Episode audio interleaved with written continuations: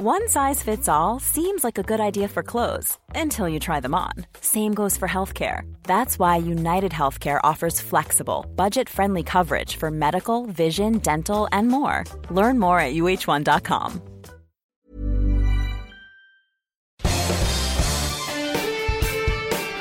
Esto es Me lo dijo Adela con Adela Micha por Heraldo Radio.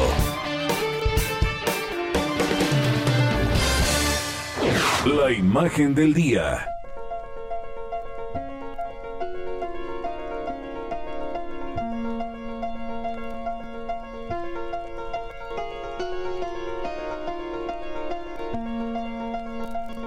Pesadilla parece no tener fin. Una tercera ola de coronavirus amenaza a Europa y en un intento por frenarla, Italia, que es uno de los países más golpeados por el virus, ya anunció el cierre total de todo tipo de actividades, incluidas iglesias y restaurantes, desde el lunes pasado y hasta que termine la Semana Santa. Alemania y Francia preparan medidas similares luego de que los reportes más recientes mostraran un incremento clarísimo de contagios en comparación con semanas pasadas. Y esta situación se agrava por las nuevas variantes del virus que parecen ser más transmisibles y que causan infecciones más prolongadas. Y adquirir vacunas es una prioridad de todos los países porque hay pocas para los miles de millones que se necesitan. Un comunicado que publicó Naciones Unidas hace apenas unos días es revelador. Diez países han concentrado el 75% de las vacunas, mientras que 130 aproximadamente aún no reciben una sola dosis. Canadá compró cinco veces la cantidad de dosis necesita para su población.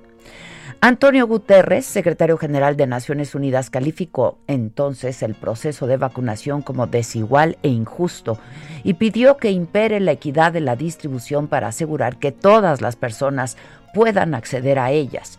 Hasta ahora, en el mundo, solo 85.589.474 personas están completamente vacunadas. Esto equivale a cerca del 1% de la población mundial. Mientras algunos países en América han avanzado en el proceso de vacunación, por ejemplo Chile, que registra 9.9 dosis aplicadas por cada 100 habitantes, hay otros como Ecuador, que sacudió al mundo el año pasado con estas imágenes desgarradoras de una pandemia desbordada, que alcanza Ecuador apenas el 0.01% de vacunación.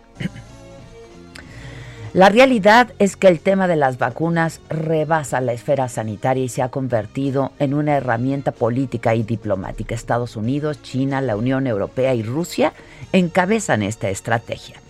La campaña de diplomacia de las vacunas de China en el mundo ha sido arrasadora. Prometió 500 millones de dosis a 45 países. China autorizó el, uso de dos vacunas, que son Sinopharm y Sinovac que a diferencia de las vacunas occidentales basadas en el ARNM o virus modificado, se basan en una versión disminuida del SARS-CoV-2. Aunque sus resultados han sido cuestionados por no ser tan buenas como las occidentales, bueno, pues tienen gran demanda entre naciones de América, como Brasil, que en las últimas horas rompió récord de muertes con 2.800 fallecimientos en un solo día y casi 84.000 contagios. Con el incremento en muertes y en casos, el gobierno brasileño negoció con China más vacunas. Esto a cambio de que la empresa de telecomunicaciones Huawei, duramente atacada por el gobierno de Donald Trump, pueda participar en la construcción de la red inalámbrica 5G en ese país, una mega obra de miles de millones de dólares a cambio de vacunas. Y China es también el proveedor dominante de vacunas en Chile, en Perú, en Colombia, en Ecuador y en Bolivia. De repente, Pekín se encuentra con una nueva y enorme influencia en América Latina, una región en la que tiene una vasta red de inversiones y ambiciones para ampliar el comercio, las asociaciones militares y los lazos culturales, decía el periódico The New York Times esta misma semana.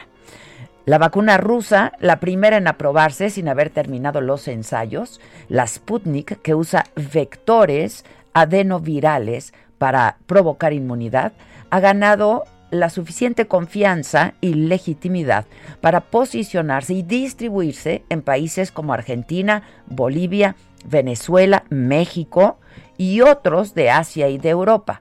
Varios estudios le otorgan más del 90% de, de eficacia a esta vacuna.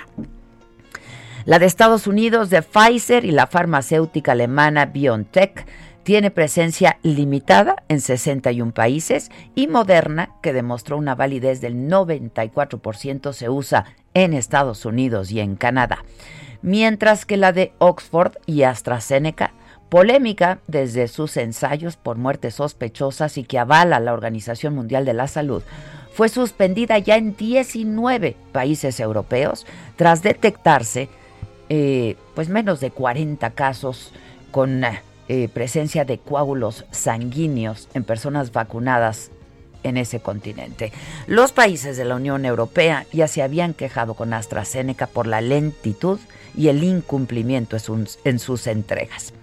El presidente Biden confirmó ayer que Estados Unidos está en conversaciones con varios países para ver a quiénes les enviarían los más de 30 millones de vacunas de AstraZeneca que tienen almacenadas. No se han usado, no se están usando, las tienen en Ohio. Y México es uno de estos países que está negociando estas vacunas. El canciller Marcelo Ebrard ayer dijo que este viernes se conocería el resultado de esta labor diplomática. La vacuna contra COVID-19 muestra la brecha que existe entre países pobres y países ricos. La mayoría de las dosis aplicadas en el mundo, insisto, se concentran en Europa, en Estados Unidos, en Canadá, en parte de Oriente, Israel, que encabeza la campaña de vacunación en el mundo con 50 mil dosis al día. Y es que solamente cuando haya suficientes personas vacunadas en todo el mundo es que podremos ir recuperando y de manera gradual la normalidad de nuestras vidas.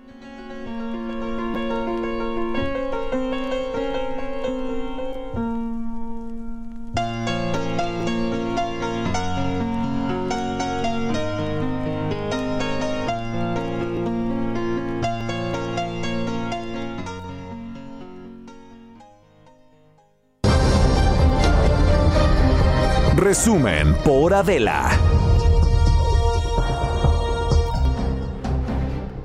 Hola, ¿qué tal? Muy buen día. Los saludamos con mucho gusto hoy que es eh, miércoles, miércoles 17 de marzo. Esto es Me lo dijo Adela, nos escuchas por el Heraldo Radio, pero a partir de este momento ya nos puedes seguir también incluso en cortes comerciales por nuestras plataformas de Facebook y YouTube en Saga. Hoy en las noticias, la Organización Mundial de la Salud reiteró su aval a la vacuna contra el COVID-19 de AstraZeneca y recomienda que se siga aplicando. La OMS subrayó en un comunicado que es común que se detecten efectos adversos en algunas personas luego de recibir, bueno, pues algunas vacunas, lo que no necesariamente significa que estén relacionados con la vacunación. Y señala la Organización Mundial de la Salud también que los episodios de coágulos sanguíneos detectados tras recibir esta vacuna de AstraZeneca ocurren con frecuencia y que son la tercera enfermedad cardiovascular más común. Y bueno, hoy en Palacio Nacional el presidente dijo que va a proponer una reforma constitucional al Congreso, esto en caso de que se frene la reforma a la ley de la industria eléctrica, suspendida actualmente de manera provisional por decisiones judiciales. O sea, pues dijo el presidente en pocas palabras, si es anticonstitucional la reforma, pues cambiamos la constitución. Estoy seguro que no es inconstitucional la reforma, pero sí lo determinan jueces, magistrados, ministros, de que es inconstitucional y que no puede proceder. Enviaría yo una iniciativa de reforma a la Constitución, porque no puedo ser cómplice del robo, del atraco. No puedo este, eh, aceptar que particulares dañen la hacienda pública y afecten la economía popular y sobre todo afecten la economía de los más pobres. Bueno, pues así, así las cosas. Em, y en, ah, pues en la mañanera de hoy estuvo el almirante eh, Eduardo Redondo, quien rechazó que en las playas de Quintana Roo haya sargazo. Esto por una publicación del diario Reforma, en donde pues dicen que las playas estaban llenas de sargazo, esta, esta macroalga. Y de ahí se soltó el presidente, ¿no? En contra del Reforma. Hoy estaba desatado desatado el presidente, de verdad. A ver, dijo esto.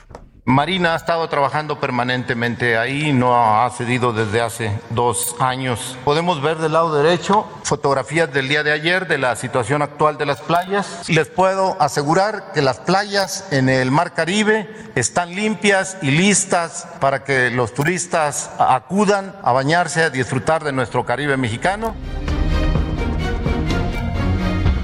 Y luego eh, de las afectaciones por los sismos del 2017 y 2018 que impactaron, bueno, principalmente los estados de Oaxaca, de Puebla y la Ciudad de México, el gobierno federal indicó que se han invertido eh, pues casi 28 mil millones de pesos en la reconstrucción de viviendas, de escuelas, de unidades de salud, de templos también que resultaron afectados y algunas otras construcciones.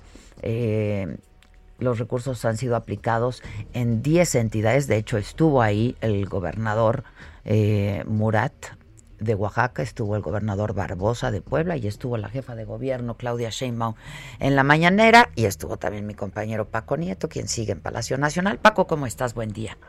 ¿Qué tal Adela? Muy buenos días. Pues hoy el presidente López Obrador, ante la cascada de suspensiones a la reforma de la industria eléctrica, amagó con mandar al Congreso una iniciativa para cambiar la Constitución. Explicó que el siguiente paso, si es que el Poder Judicial declara inconstitucional esta reforma, es avanzar en los cambios a la Carta Magna, pues él no puede ser cómplice del atraco que están haciendo en estos momentos, dijo el presidente, las empresas particulares.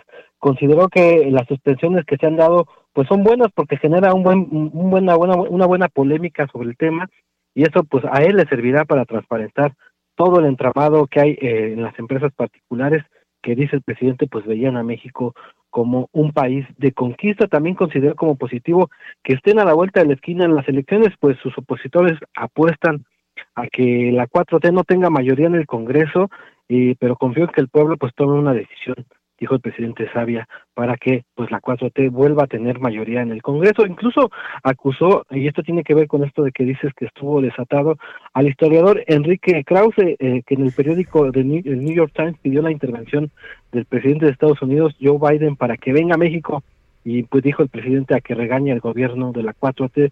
Por lo pues que, dijo que ya mejor pida chamba, ¿no? Que sea el embajador, el embajador de Estados Unidos en México que está vacante. Es correcto. Le sugirió que mejor le pida que le pida el nombramiento de embajador de Estados Unidos en México, pues esta vacante, pues hay que recordarlo, todavía está eh, sin ocuparse. Eh, también recordó que hay corporativos que mediante una interpretación sesgada pues pagan menos luz que una familia de clase popular y, y se comprometió a que mañana va a difundir la lista de estas grandes corporaciones que dicen que pagan que no están pagando, que están pagando muy poca, muy poca luz. Y Adela, el presidente también instruyó al secretario de Relaciones Exteriores, eh, Marcelo Ebrard, para que inicie un diálogo con Canadá respecto a las mineras de ese país que están instaladas en, México. Explicó que hay dos empresas particularmente eh, pues que tienen conflictos laborales y que no quieren pagar impuestos, por lo que también amagó con quitarles las respectivas concesiones a estas mineras, pero primero le pidió a al canciller Ebrard pues que busque al gobierno eh, de este país para que se pueda llegar a una a una conciliación para que eh, dijo el presidente pues una de ellas que está en, Sinaloa respete las decisiones eh, sindicales pues no quiere aceptar las condiciones sindicales que están en estos momentos y bueno, Adela, también se presentaron los avances del plan de reconstrucción de los bienes afectados por el sismo de 2017, los cuales han tenido un presupuesto de más de 30 mil millones de pesos y se han hecho más de, seis, eh, de 60 mil acciones eh, concretas, tanto en viviendas como en inmuebles históricos. En este corte de caja, donde tú ya lo adelantaste, estuvieron los gobernadores de Oaxaca y Puebla, así como la jefa de gobierno de la Ciudad de México, Claudia eh, pues detallaron los avances que se tienen de esta reconstrucción y bueno, la secretaria de Cultura Alejandra Flauto explicó que en materia de bienes culturales el avance es apenas del 50.4% y se espera que en 2023 se tenga ya restaurado el 99% de estos.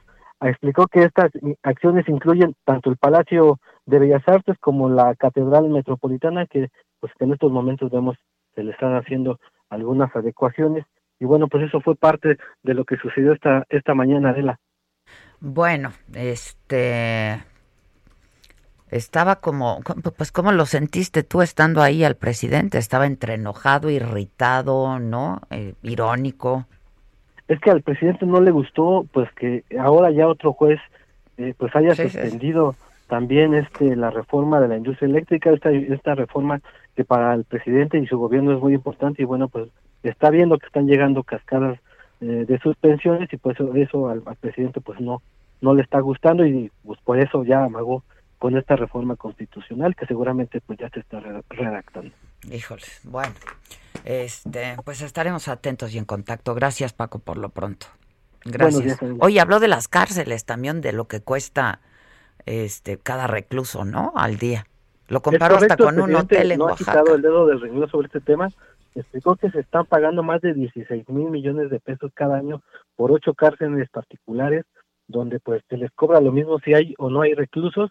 Y bueno la idea es llegar a un acuerdo con las empresas particulares. Dijo que son dos hay dos eh, em, empresas de medios de comunicación involucradas y que se está llegando a un acuerdo con ellos para que pues se haga otro contrato y no se vea tan afectada las arcas públicas eh, del país. Y bueno pues veamos qué resulta pues esta negociación que ya está llevando eh, la Consejería Jurídica encabezada por Julio Scheer. Ya, bueno, muchas gracias Paco, un abrazo, gracias. En el panorama general de la pandemia en México, ayer se reportaron 175 decesos, un acumulado hasta este momento, cifras oficiales de 195.119, se registraron además 1.278 nuevos contagios y esto da un total de 2.169.007 contagios hasta este momento. Y de la vacunación que lo venimos diciendo todos los días. De los más de 15 millones de adultos mayores de 60 años que el presidente López Obrador ha prometido vacunar, ahora ya para finales del mes de, abril, era para mediados del mes de abril, ya se dio pues un, un margen hasta fin de mes. Pues la Secretaría de Salud informó apenas anoche que suman 3.072.507 adultos mayores vacunados en el país. Esto eh, pues apenas supera el 20% del total de adultos mayores y pues si consideramos que todavía falta un 20% del sector salud en ser vacunado, pues se antoja difícil que se llegue a esta meta. Ojalá, la verdad, ojalá. En la Ciudad de México se aplicaron ayer 5.862 dosis en la alcaldía Escapozalco. Y de pronto hoy es que en Estados Unidos pusieron 4 millones de vacunas en un día. 4 millones. Aquí 5 mil. Este, pero bueno, Gerardo Suárez, voy contigo, ¿cómo te va? Adela, muy buenos días. Estamos en las inmediaciones del internado número 17 de educación primaria de la SEP en la alcaldía Venustiano Carranza. Este es uno de los dos macrocentros donde arranca la inmunización para adultos mayores de esta demarcación, la Venustiano Carranza. Las primeras personas que llegaron a este punto lo hicieron desde cerca de las seis de la mañana y a partir de las ocho se les dio acceso. Minutos después, aproximadamente a las 8.15 u 8.20 de la mañana, según algunos adultos mayores con los que platicamos, pues ya desde esa hora, Adela, empezaron la aplicación de las vacunas en este internado número 17 y minutos antes de las 9 de la mañana ya salieron las primeras personas que recibieron su primera dosis. En este caso se aplica la vacuna china de Sinovac, que es de dos dosis La segunda se tendrá que aplicar en un periodo de 28 a 35 días. Un detalle de la que hemos visto en esta ocasión es que al salir de este centro de vacunación, pues el personal del gobierno capitalino eh, anima a la gente para que le aplaudan a los adultos mayores que salen una vez de pasar los 30 minutos de observación sin ninguna reacción adversa. El otro centro de vacunación de la alcaldía Venustiano Carranza se ubica en las antiguas instalaciones de la primera región militar. Esto es al ladito de la terminal 2 del aeropuerto capitalino y la meta en, en la alcaldía Venustiano Carranza es vacunar a poco más de 91 mil adultos mayores. Esta es la información que te tengo, Adela. Bueno, pues muchas gracias. ¿Cómo va la porra la vacuna? Ay, chiquitibuna, la bimbomba, chiquitibuna, la bimbomba. La La vacuna. vacuna, la vacuna. La tienes ahí. ¿Dónde está? O sea, ¿Dónde está? ¿Dónde está? Sí, ¿Dónde no, está tiene la- unas vacunas que le ¿Dónde sobran. está? ¿Dónde está? Aquí no está. Ah, ¿dónde está la vacuna? Aquí no está. Ya estás como con tu sobrinita. Aquí no está. Sí, no. solo que ella sí aparece. No está. Las vacunas no. Si no fuera trágico, de veras, es, Daría solo. parece comedia, sí. Pero es una La tragedia. vacuna, la vacuna. Ra, ra, ra. Sin escupir, sin escupir. Sí, está chistoso, la verdad, la vacuna. Bueno, eh, en otros temas igualmente, pues delicados, ¿no? Eh, muy delicados. Eh, pues hay un grupo de organizaciones civiles, pero también junto con más de 100 personalidades que han calificado como inaceptables las afirmaciones del presidente López Obrador sobre las suspensiones contra la reforma eléctrica por parte del Poder Judicial, esto por los amparos. Y aseguraron que las declaraciones que ha estado haciendo el presidente nos ponen en riesgo a todos y han enviado un comunicado en donde pues los firmantes reunidos por la organización civil Impunidad Cero indicaron que son inaceptables estas intromisiones que desde el Ejecutivo, desde el Poder Ejecutivo, hace el presidente López Obrador al cuestionar la validez y la imparcialidad de las decisiones judiciales en curso.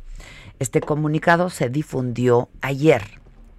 Insisto, eh, firman un grupo de organizaciones civiles y varias pues personalidades muy reconocidas.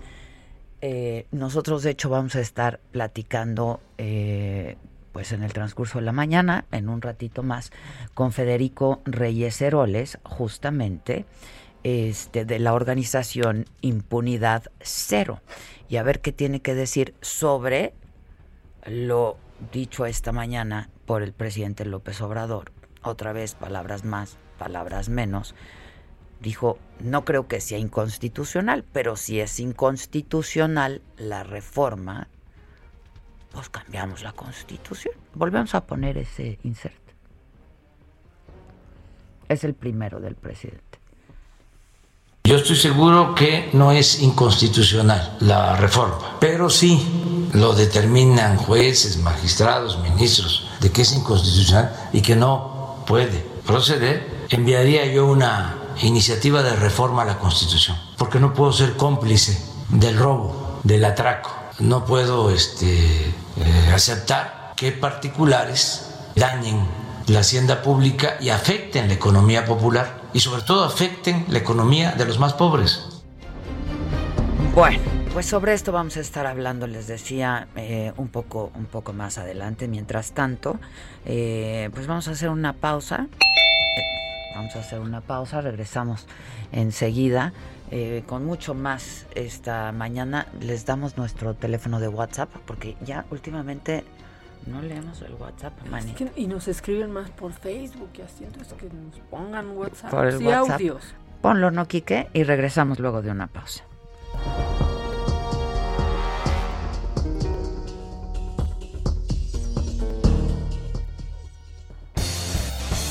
Esto es Me lo dijo Adela. Con Adela Micha. Escríbenos vía WhatsApp al 5549059445.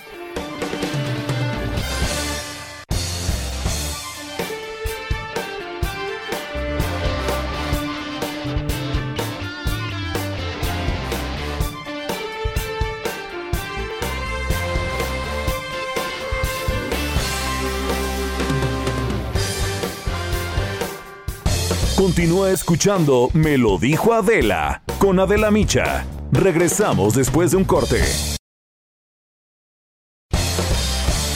Regresamos con más de Me lo dijo Adela por Heraldo Radio.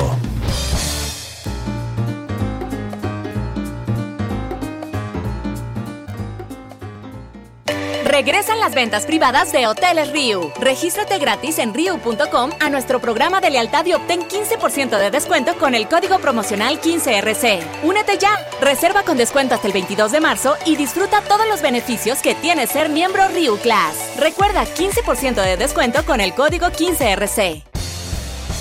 Esto es Me lo dijo Adela. Con Adela Micha. Escríbenos vía WhatsApp al 554905 9445. Amigos del Heraldo Radio, de nueva cuenta, estamos aquí en Me lo dijo Adela con Adela Micha y Maca, muy contentas por supuesto. Y saben que les voy a platicar, ustedes ya vieron Guerra de Likes, bueno, pues se los invito a que lo hagan, porque lo que comenzó como una amistad entre dos BFF de prepa, creció y se transformó en, ¿qué creen? En una divertida guerra digital. Y todo por conseguir más followers. ¿Les suena familiar? Bueno, pues si es así, no se pierdan a Ludwika Paleta a Regina Blandón, Michelle Rodríguez, Mauricio Barrientos, el Diablito, en esta nueva película que se llama Guerra de Likes. Esto a través de Amazon Prime Video. Gracias, regresamos con ustedes. Adela Micha y Maca en Me lo dijo Adela.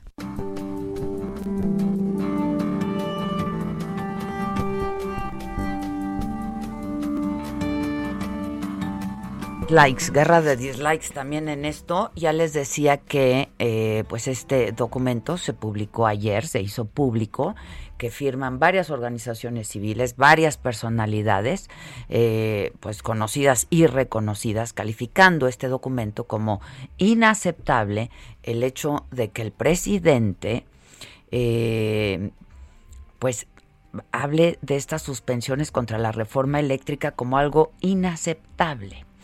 Eh, y bueno, eh, estos, uh, todas estas organizaciones y personalidades los reúne la organización civil Impunidad Cero. Y yo tengo justo en la línea telefónica eh, a Federico Reyes Heroles, presidente del Consejo Asesor de Impunidad Cero. Federico, qué gusto me da saludarte. Lo mismo digo porque ha pasado mucho tiempo sin que nos comuniquemos. Qué mal, ¿eh? Qué mal, qué mal. Nos debemos comida, cenas, ya se nos atravesó una pandemia, qué cosa.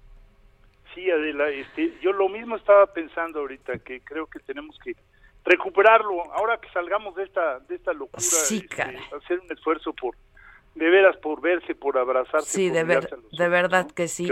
Y, mucho que conversar y conversar largo, pero tú sabes que te admiro y te respeto enormemente, Federico. Ay, gracias, es mutuo. ¿Eh? ¿Qué te pareció el documento? No, pues el documento me parece muy bien, pero yo te quiero preguntar, este documento lo hacen público ayer. Ya escuchaste lo que dijo el presidente hoy, ¿no?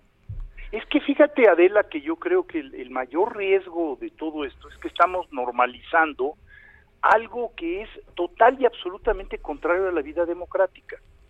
Es decir, ya ni entremos en el fondo de la industria eléctrica, ni demos los nombres de los jueces, simple y llanamente, en una democracia, el Poder Ejecutivo no debe expresarse sobre algo que está siendo juzgado por los profesionales, de decir la ley. Es decir, eh, el presidente debería de guardar auténticamente un, un silencio eh, de respeto, eh, incluso te diría yo una palabra que utiliza muy poco, de cierta veneración al Poder Judicial y decir yo me voy a esperar a ver cuál es el pronunciamiento del Poder Judicial. Y aquí ya lo estamos viendo, sale, nombra al, juez por por eh, no, con nombre, y, apellido, sí, sí, sí. Este, eh, dice que le, se le investigue. Fíjate, un logro jurídico del presidente. Ahora ya tenemos la presunción de culpabilidad o sea, sale y dice, no, de seguro este juez está corrompido, de seguro este juez... Traidores a la patria, ¿no? Oye, ¿qué es esto, mano, no? Todos los que defiendan los intereses de las empresas son traidores a la patria. Por favor, necesitamos ponerle un alto y el presidente tiene que contenerse un poco más. ¿Por qué? Porque esa es una pieza clave y no para la para la industria eléctrica, como lo decíamos al principio en la cita de, de Morelos, de eso vive la democracia en el sentido de que todos nos sintamos amparados por quien dice la ley. Tú, yo, los radioescuchas en este momento, que sepan que hay jueces que profesionalmente y sin presiones pueden decir lo que opinan sobre un asunto jurídico. Sin presiones es algo que supone respeto, silencio y acatar. Y con la pues la independencia y la autonomía de otro poder, ¿no? Claro.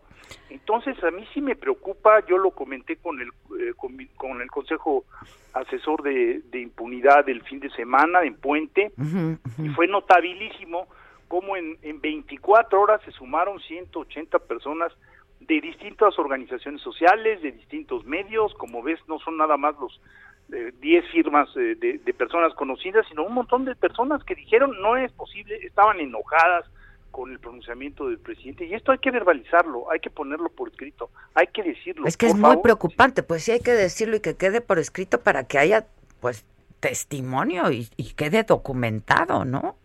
Que, no nos vamos a acostumbrar a que esa sea la forma en que opere la, la, la, la impartición de justicia bajo presión del presidente. No puede ser. No, yo ya sí, o ya, pues si no, si, si, si es anticonstitucional, pues mando una reforma para cambiar la constitución, ¿por qué no? Sí, y además lo dice sin atender al hecho de que no tiene mayoría calificada. que necesita para, sí, claro, para hacer una reforma constitucional. Sí, Haré una reforma constitucional como si, como si tuviera la República en sus manos, perdón, no es cierto. Entonces, creo que tenemos que, eh, de alguna manera, el, elevar el grado de sensibilidad a las arbitrariedades y eh, a las, eh, diría yo, eh, groserías y afrentas a la democracia que surgen del púlpito presidencial. Esto no es correcto. Llámese como se llame el juez. Fíjate qué interesante, Adela. En este, como sabes, la ley de, de, amparo se reformó hace relativamente pocos años y se incluyó la posibilidad de que un juez de primera instancia, que es el caso, diera una suspensión provisional, que es el caso, generalizada.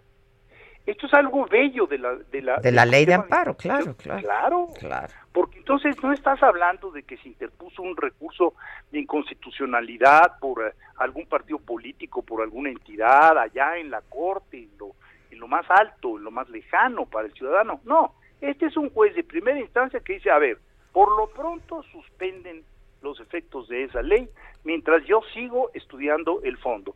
Y el día de ayer otro juez también especializado en competencia, cuyo nombre no nos interesa. es, lo de menos, claro, claro, Es lo de menos. Otro juez de primera instancia amparado en esta nueva modalidad dice lo mismo. Dice, no me convence.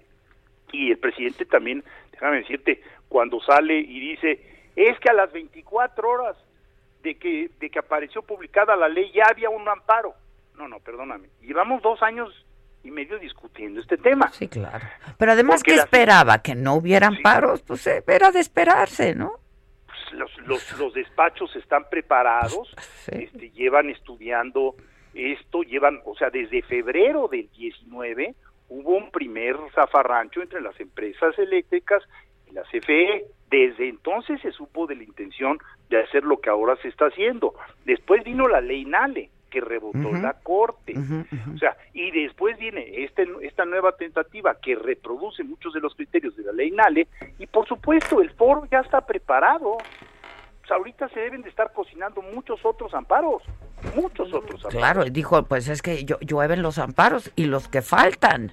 Y los, que, los que faltan. Pero insisto, yo creo que era un escenario que tenían contemplado, ¿no? Que iba a haber amparos pues eh, digo, si no lo tenían contemplados, qué ingenuos. O entonces es, es, es, malicioso decir que la rapidez con la que se presentó el amparo habla precisamente de que están eh, tramando algo en contra de la cuarto, 4T. No, llevan mucho tiempo estudiando la, iniciativa de ley eléctrica, además fue preferente, hay que recordarlo, sí, poco Pero como reprodujo muchos de los criterios de la llamada ley Nale, pues estuvo para los para el foro, estuvo relativamente sencillo armar el paquete.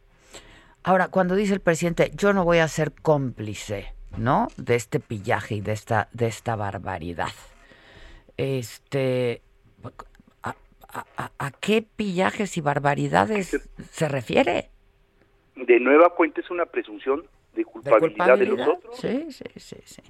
No, los Yo no sé, ¿habíamos visto algo así? ¿Se había visto algo así, Federico? Yo la verdad no, no lo recuerdo.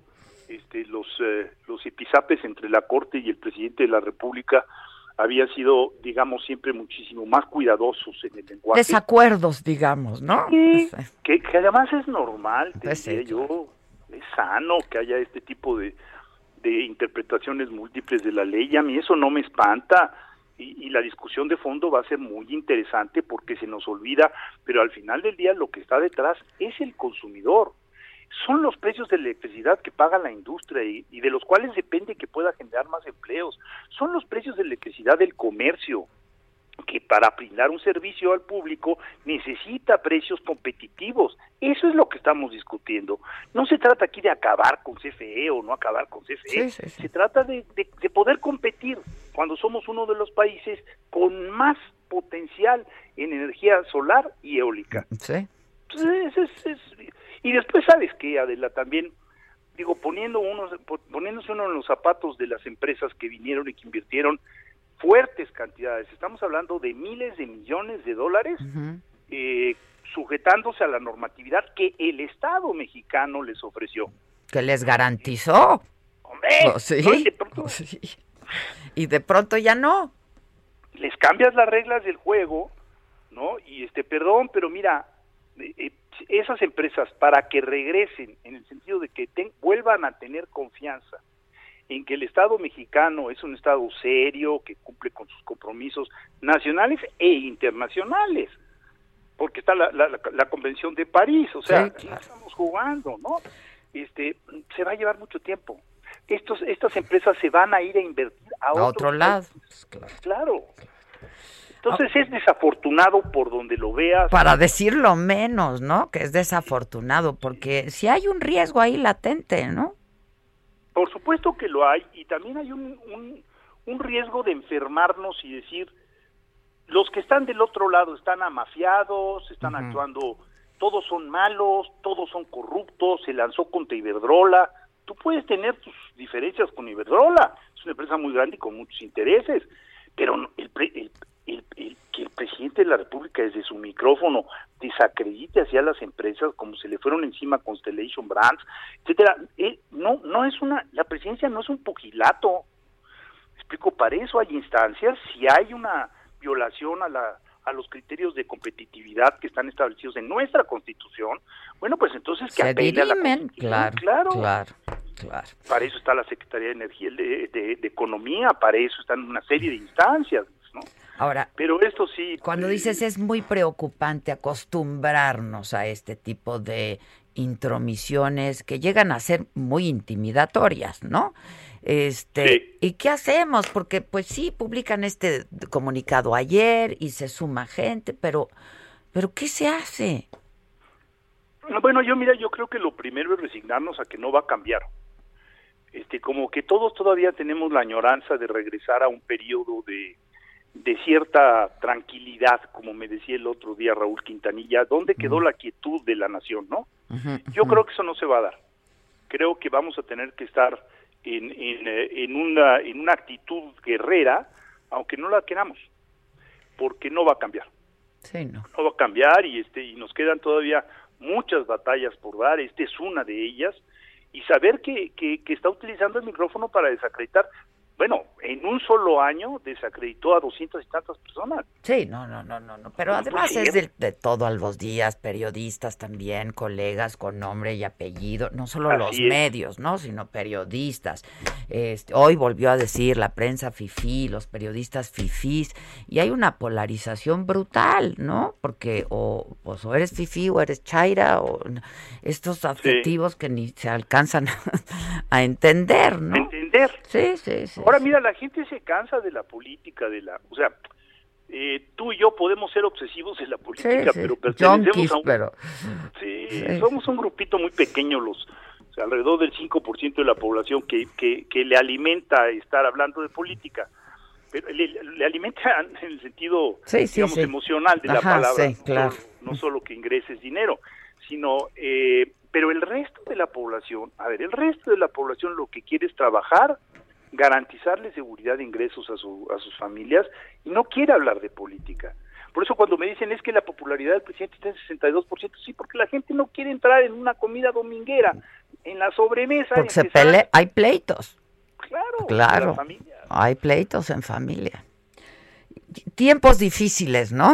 Híjole. Tiempos difíciles. Tiempos difíciles. Oye, este, ¿ya te vacunaste? Ya me vivo en Magdalena Contreras. Sí, por eso me acuerdo y dije, seguro ya te vacunaste la primera dosis.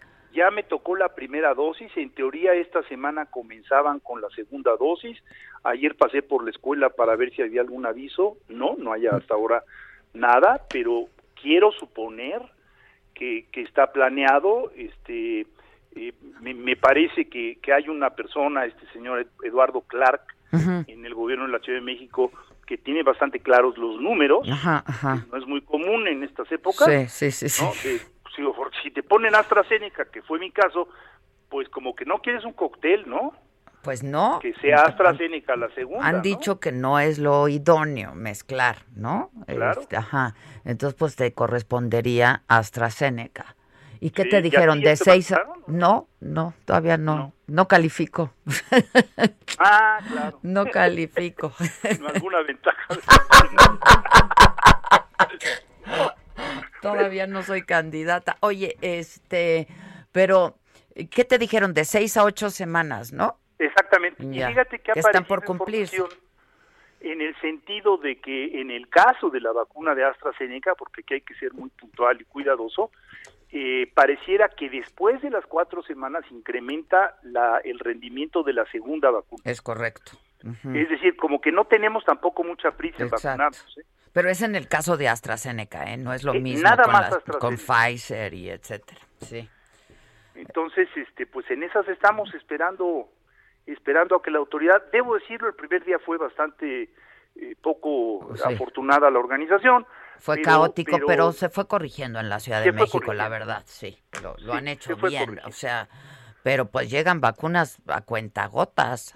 Pues sí. Ayer se aplicaron cinco mil en la Ciudad de México y decía yo, Por favor. cuatro millones en Estados Unidos, ¿no? No, no, no, este... Y fíjate qué triste, porque con todo lo que podamos criticar del pasado, este era un país eh, que orgullosamente podía presumir que su aparato de vacunación era muy potente. Muy efectivo, sí. Muy efectivo. O sea, terminamos con polio, con una serie de enfermedades, las arrinconamos. Ese aparato de vacunación está ahorita con los brazos cruzados. Sí, la no mayor están parte haciendo nada. Sí, no están haciendo nada. Nada, nada. Entonces es desesperante porque este, digo, lo que está haciendo Joe Biden es realmente muy emocionante, o sea, él recibió 300 mil vacunas al día y está en, ¿cuánto decías ahorita tú ayer? Este, pues dos, millones y medio. Dos millones y medio, sí, sí, sí, está, sí. Pues van a cumplir sus metas. Nosotros, fíjate qué triste, no hemos logrado ni siquiera vacunar a todo el personal médico oficial. Sí, está ya, ya no digas que a mí me parece una arbitrariedad y me parece hasta discriminatorio no ofrecer vacunas al, al sector privado. Sí, a mí también. O sea, ¿por qué, no? Claro. Pues están en la misma lucha y en la misma batalla, ¿no? Pero por supuesto, fíjate nada más de lo que me enteré, una médico del... Ya te estoy quitando mucho No, no, dime, dime. Del, de la, del INER, del Instituto Nacional de Enfermedades Respiratorias, sí, sí. con tres hijas pequeñas, este, se cuidó, se compró su equipo, siguió atendiendo allí en el instituto, y un día llegaron y le dijeron, oigan, el sábado hay vacunación para ustedes, este, vengan aquí a las 8 de la mañana porque los vamos a llevar al campo Marte. Y las vacunaron en el campo Marte, o los vacunaron en el campo Marte, y ahí se infectó.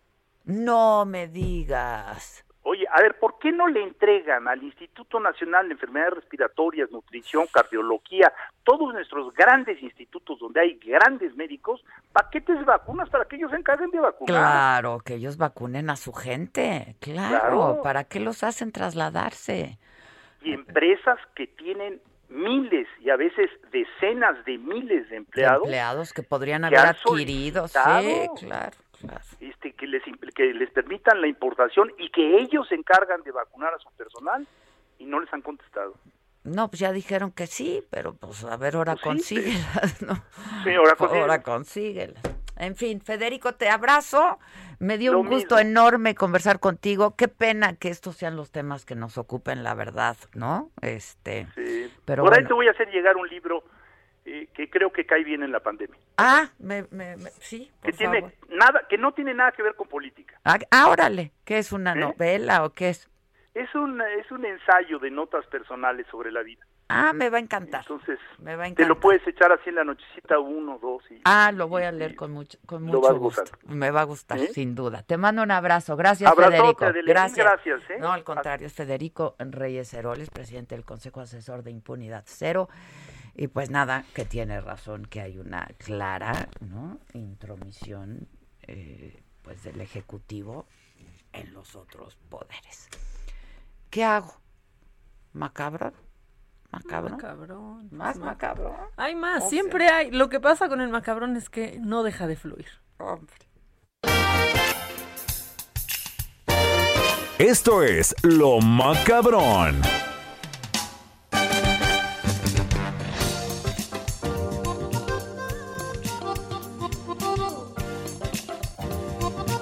Ándale. Hoy tengo hambre. O sea, No, no, no. sí Interrumpimos lo macabrón para una noticia de último momento. Adela tiene hambre. Las vacunas que Adela tiene hambre. Y espera. Espérate. No, o sea, porque aparte puede tener hambre, pero pues ni lo dice porque no le pone atención, pero lo dijo. Sí, lo dije. Esa lo es la nota. Ahora, ¿alguien me puede procurar algo O de sea, comer? Adela Algo. tiene hambre. Mira, no estamos cerca de la saga porque ahí el Fernando ya se agarró sus taquitos de mediodía Ah, ya. siempre.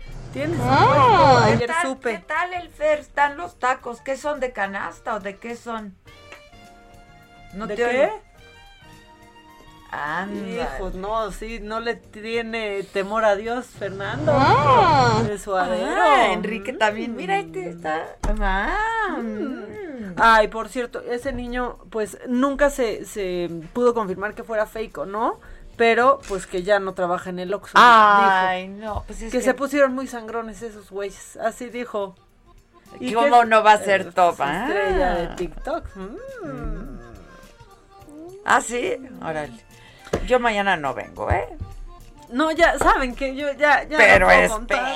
Pero espérense. Es para agarrar vuelito, espérense. Ni mañana, ni pasado. Porque si no es. Tengo miedo de que, de que van a decir en mi ausencia el- la alegría del hogar. No, es que Porque ¿saben tú lo qué? permites, Maca, No, ¿eh? ¿cuál lo permito? Yo siempre le digo, ya, a ver, ya cállense. No, ciérrales el micrófono, que cuando se pongan en ese Sácalos plan, del aire. Sácalos del aire. Yo- yo aquí Me no canso tengo- ganso. ¡Eco! Porque, Oye, o sea, ¿alguien me podría cargar esto? yo aquí no tengo, y vienen a detenerlo, ¿no? ¿Te ¡Ah! ¿Qué? Ay, Es estás que está- gracioso. está pidiendo que si carguen la que un no aparato. durmió fui yo. ¡Qué graciosa estás Y hoy! se queda aquí Fernando deteniéndolo todo el programa. Cargándolo. Este, hablábamos de un aparato electrónico. Ahí un cigarro electrónico. Quiero comer. No, ya, me está sacando de onda, pero. O sea, ¿traes un brillo, Adela? Ah, traes un brillo, Cañón. un glow. O sea, como no sé qué traes, como un, un aura. O sea, algo increíble. Estúpida. Oye, en el, en la antes, pues parte de este equipo trabajábamos en otra radiodifusora. Y entonces cuando llegaba en estas condiciones De hambre. de hambre, que era que una vez al año, la verdad, mijis, ¿no? Un poquito más de una vez al año. Con tu porque- dos. Porque luego llegaba en vivo ahí, o sea, o sea, se, se complicaba. Estaba difícil. Estaba Era, difícil, era más temprano. ¿no? Aparte. Era Pues estábamos a, a las 7. No, ya. No, y espérense. Espérense. Entonces, mandábamos comprar, ¿te acuerdas? Con Don Vale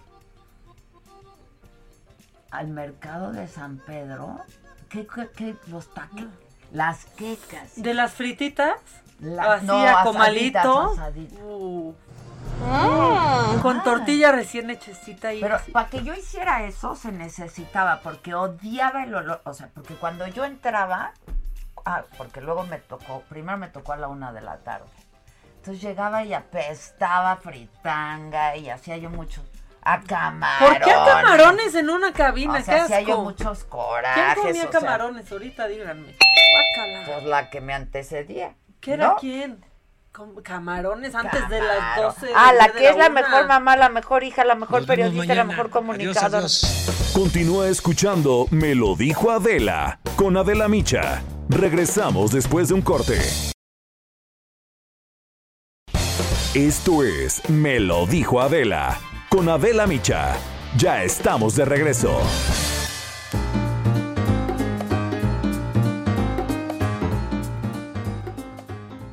Buenos días, nos encontramos en el espacio de Me lo dijo Adela con Adela Micha y Maca, muy contentas porque el tema favorito de muchas mujeres, mi querida Dina Marín, es el cabello. ¿A poco no de repente te tocas la melena y ¡ay, como 50, ¿no? Cabellitos, dices, ¿qué voy a hacer? Ayúdanos, Dina. ¿Cómo empieza su mañana? Se va a poner mejor porque justamente vemos a las celebridades. Bueno, ahí tienes a Adela con esta melena, que nos vemos muy jóvenes. Esto nos hace lucir jóvenes. Escuchen muy bien, ya somos guapos y guapas, ahora hay que vernos con una melena abundante, atractiva y sensual. Les repito el teléfono, eh, aquí pueden conseguir este tratamiento capilar, 800 23 mil.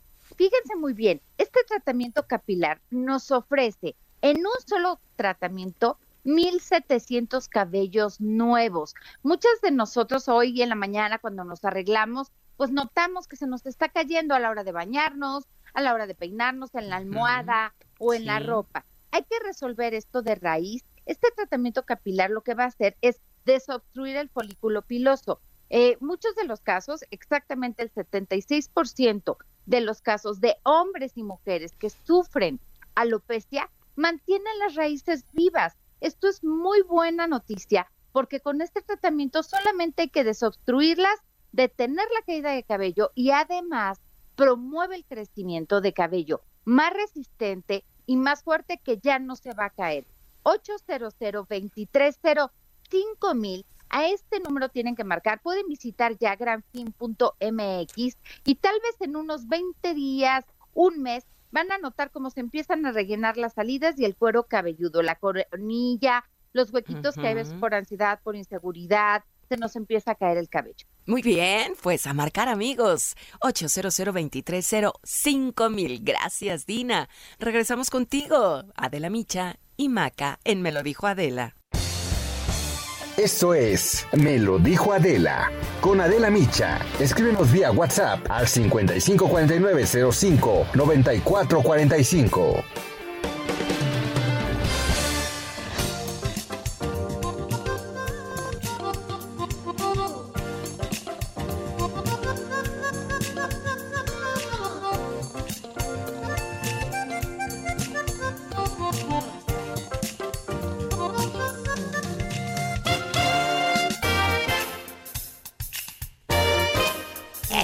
Bueno, vamos a con lo macabrón. Y ahora sí vamos con lo macabrón porque es que nos vamos como hilo de media. ¡Qué bárbaro, eh! Ay, el chale. De que ¿Ves? empiezas vecino. Ay, ¿qué pasa? ¿Te acuerdas? ¿Cómo ves? ¡Sachi!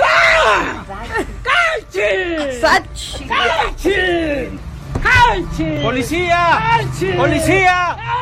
Es que el hachi era para la- el- los desembrujamientos. Para sacar y el entonces mal de ella ojo. entraba y hacía hachi. Gisela, Muy porque bien. nos dejaban ahí cosas. Ay, deja tú el embrujo, el olor a camarón, eso es lo que más me traumó. ¡Policía! Hachi, ¡Policía! Hachi. Se está, me están diciendo que sí ando sospechosa. ¿Yo? Aquí se me dijo nomás un Que si WhatsApp. yo ando sospechosa. No, me dijo, si anda sospechosa, si anda sospechosa. sospechosa. Nos regresamos, por favor. Nos regresamos, por favor. Bueno, ya, macabrón, macabrón, porque pues uno, como te digo una cosa, te digo otra, ¿verdad? ¿Y para qué te digo que no? Sí, sí, pero esto sí está, sí está macabrón.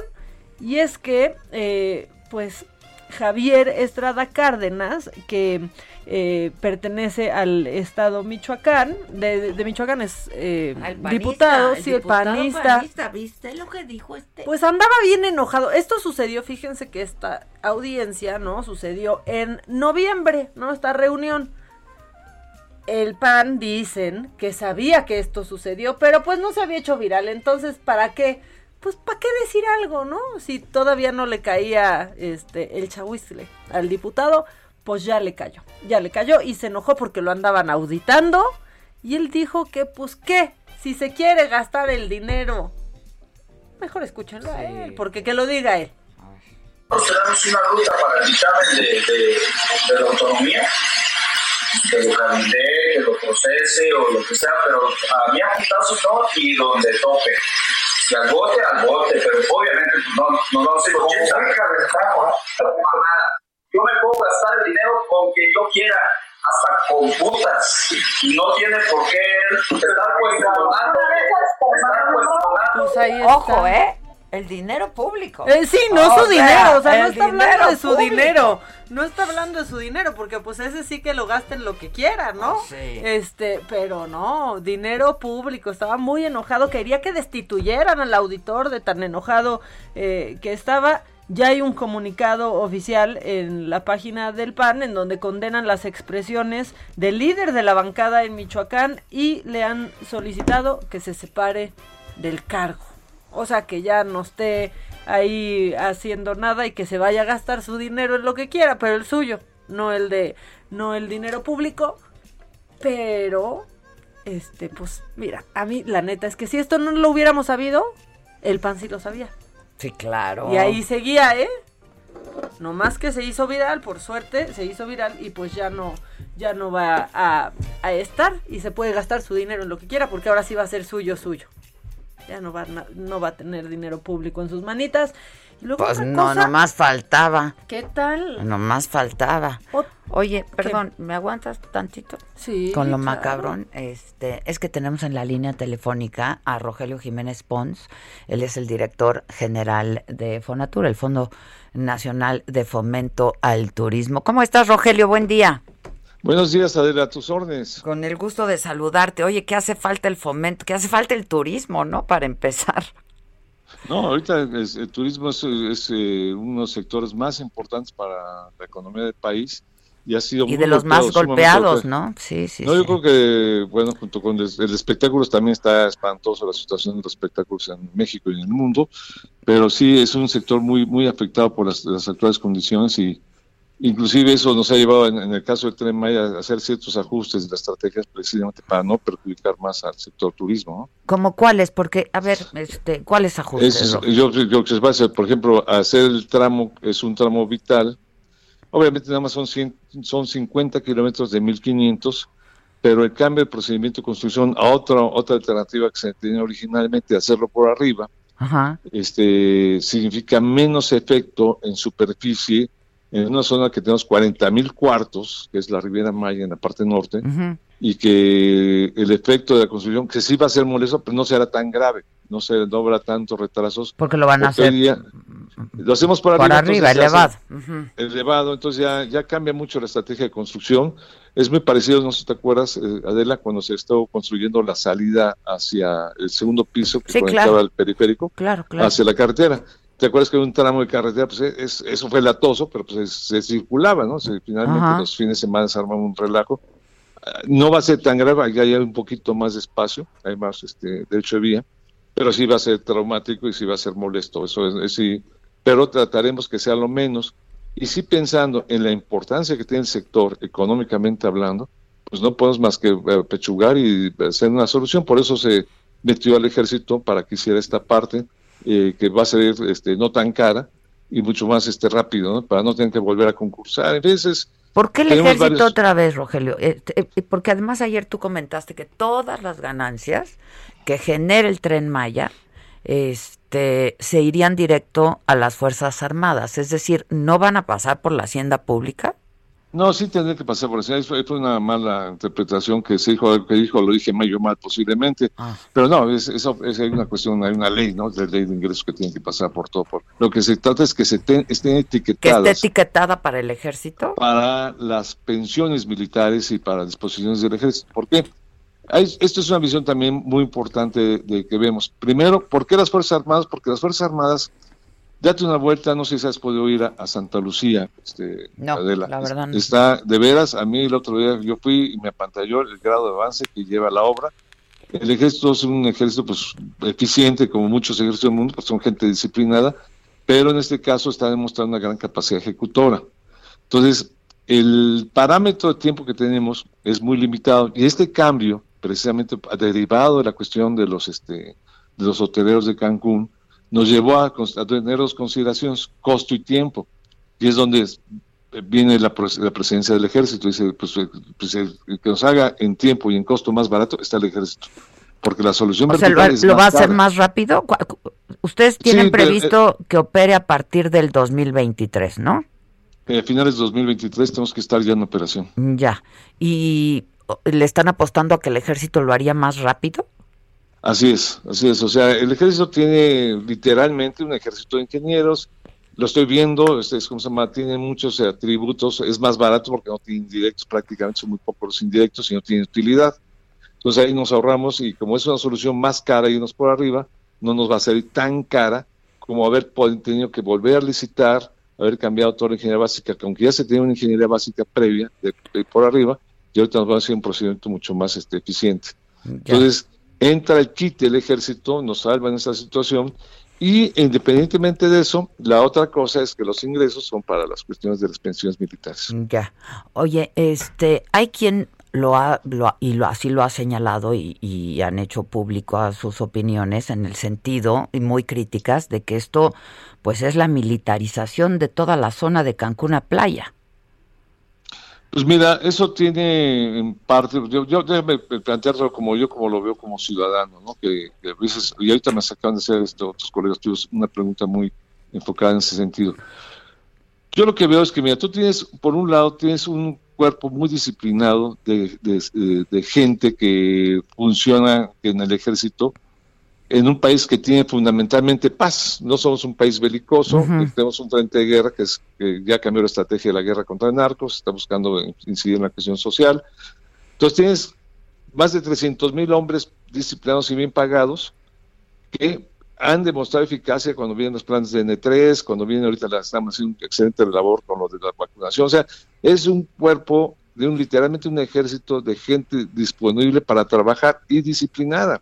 Entonces, se están demostrando, a mí se me apandearon eh, positivamente con lo que yo vi en, el- Ujú. en el- en el aeropuerto, y, se, y se están, y nos tienen capacidad y nos vienen a ayudar, y pues van, van por ahí, pues tenemos un, nosotros tenemos una cosa que se tiene que tener público es de que los en un país como México estamos obligados que la obra pública tiene una especie de ventana de seis años.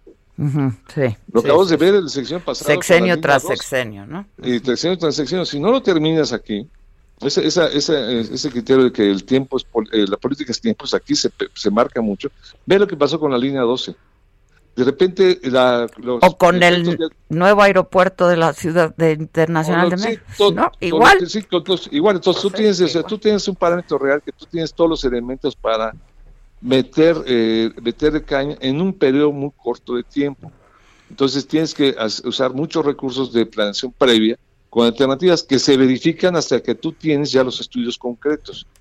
Porque me decían, oye, ¿por qué hay cambios de ruta? Pues porque cuando ya llegas tú con una planeación y resulta que la planeación que le haces de arriba, cuando ya te perforas el territorio, que ya tienes dinero como gobierno para poder hacer estudios de mecánica de y estudios geofísicos, te das cuenta que por ahí no puede ser, te tienes que ir para un lado. O sea, ese, ese tipo de cosas. Entonces, todo eso se tiene que hacer en tiempos muy eficientes.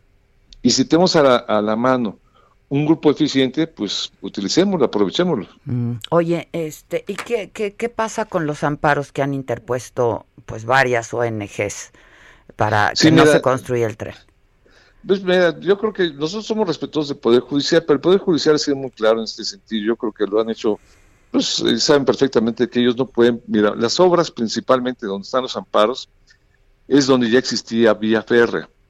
Si yo estoy rehabilitando la vía férrea, estoy re- re- rehabilitando una vía general de comunicación, entonces los amparos dicen muy claramente obra nueva. Eso que significa que todas estas obras de rehabilitación de hacer de una vía general de comunicación es como si un juez quisiera parar la, se, se cae un pedazo ahí de la carretera a Cuernavaca. Pues Ujú. un juez puede parar la carretera, ¿sí me explico? No se puede hacer, no, pues, es una vía ya, ya existente. Están parando exclusivamente las obras nuevas y la interpretación que ha hecho el- tanto el- los- nuestro jurídico del Ponatur como el jurídico de presidencia y todos, pues es, es lo que compete a obras de rehabilitación de la vía existente, pues no es obra nueva. Entonces, no nos está afectando. Y yo creo que esa fue una salida jurídica que planteó los mismos jueces que los pusieron los amparos. Ahora, ¿qué hay detrás de todo eso? Pues hay un, evidentemente No son las comunidades, como bien señales, son ONGs que tienen todo el derecho a hacerlo, pero no son las comunidades. Las comunidades realmente apoyan en, muy, en un alto nivel bueno, de apoyo. Pero, pero finalmente hay amparos. Sí, hay amparos interpuestos. sí. Sí, hay amparos interpuestos, pero lo que es obra, obra, los efectos de obra en las áreas, me, me pueden afectar las obras nuevas que se hagan, no sé, por fuera, pero ahorita las obras que estamos haciendo de rehabilitación de la vía no están paradas. Ok. ¿Cuántas, ¿Cuántas estaciones va a tener el tren Maya? 21 estaciones, han ido subiendo porque los tíos de mercado... Yo me quedé en empezaron a tener- 18. Sí, sí, han ido subiendo porque inclusive va a haber otra, posiblemente más con el cambio, eh, parece, parece ser que viene una, una nueva alternativa de aeropuerto en Mérida. De ser aprobado esto, pues nos obligaría a una estación porque pasa cerca, meteremos una 21 estación o 22, pero ya sean 22, si conviene hacer eso. No significa que todas se tengan que hacer ahorita, pero sí, este, sí se pueden ir incorporando. Eso- o sea, está eso planeado para eso. Sí, sí, tú puedes incorporar, porque hay estaciones, esa es parada obligada, y hay paraderos que también, por ejemplo, eh, paraderos que pueden parar dos veces al día nada más, y puede pasar 50 veces el tren, pero no pararse, ¿ves? Entonces son paraderos, son, es- depende del tipo de población. Ya. Este, y, y, y cuál va a ser el modelo de financiamiento y de construcción, por ejemplo, de todas estas estaciones? Hay, hay distintos, mira, hay una parte fundamental del Estado que es lo que es la estación, estación, lo que con lo que opera la estación, lo, lo indispensable, eso es eh, propiedad del gobierno federal. Ok. Pero en torno a eso, dependiendo de la naturaleza del lugar y sus características comerciales, se generan o polos de desarrollo o centros, este, ¿cómo se llama? Eh, ambientales, en fin, hay, hay distintas, hay distintas vocaciones. Hay, hay estaciones muy pequeñitas como el Triunfo Balancán, que a lo mucho va a tener una pequeñita zona comercial con una clínica, unas cosas muy elementales y un pequeño hotelito.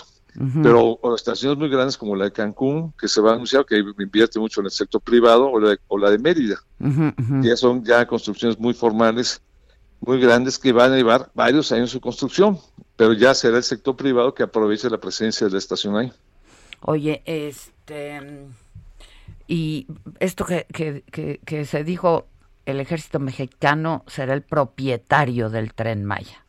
¿Ah, Mira, es, una alternativa que está considerándose porque una de, los, de las cosas que nos interesa mucho a, la actual administración, eh, nosotros hemos visto que muchas de las privatizaciones no le resultaron al país, sobre todo lo que era infraestructura fundamental. México tiene un rezago ahorita grandísimo por haber privatizado los ferrocarriles. Tenemos un retraso, lo estoy viendo, lo padezco yo, es ter- terrible mi dependencia de técnicos extranjeros porque dejamos 50 años de invertir en los ferrocarriles, cuando los ferrocarriles son fundamentales para el desarrollo mundial. Se está viendo ahorita cómo están en países como China, como el mismo Estados Unidos está regresando los ferrocarriles de pasajeros. Entonces creemos que hay una política nacionalista y si nosotros creamos que una institución como el ejército esté velando, de alguna forma esté vigilante de la propiedad del, del tren Maya, que va a ser buen negocio, nadie duda que va a ser buen negocio los que estamos metidos ahí, pues evitaremos cualquier tentación futura de privatización, o va a ser más difícil, porque podrá venir un presidente futuro diciendo que se privatice, pero ya el interés legítimo que el ejército esté sacando de ahí sus pensiones y sus gastos, pues yo creo que no va a ser tan fácil que se privatice el, El- el es que ya tienen al ejército haciendo de todo, ¿no, Rogelio? O sea, Pues sí, pero es lo que te decía, yo como ciudadano, pues yo prefiero que esté haciendo de todo a que esté en los cuarteles marchando sin beneficio para la sociedad. ya.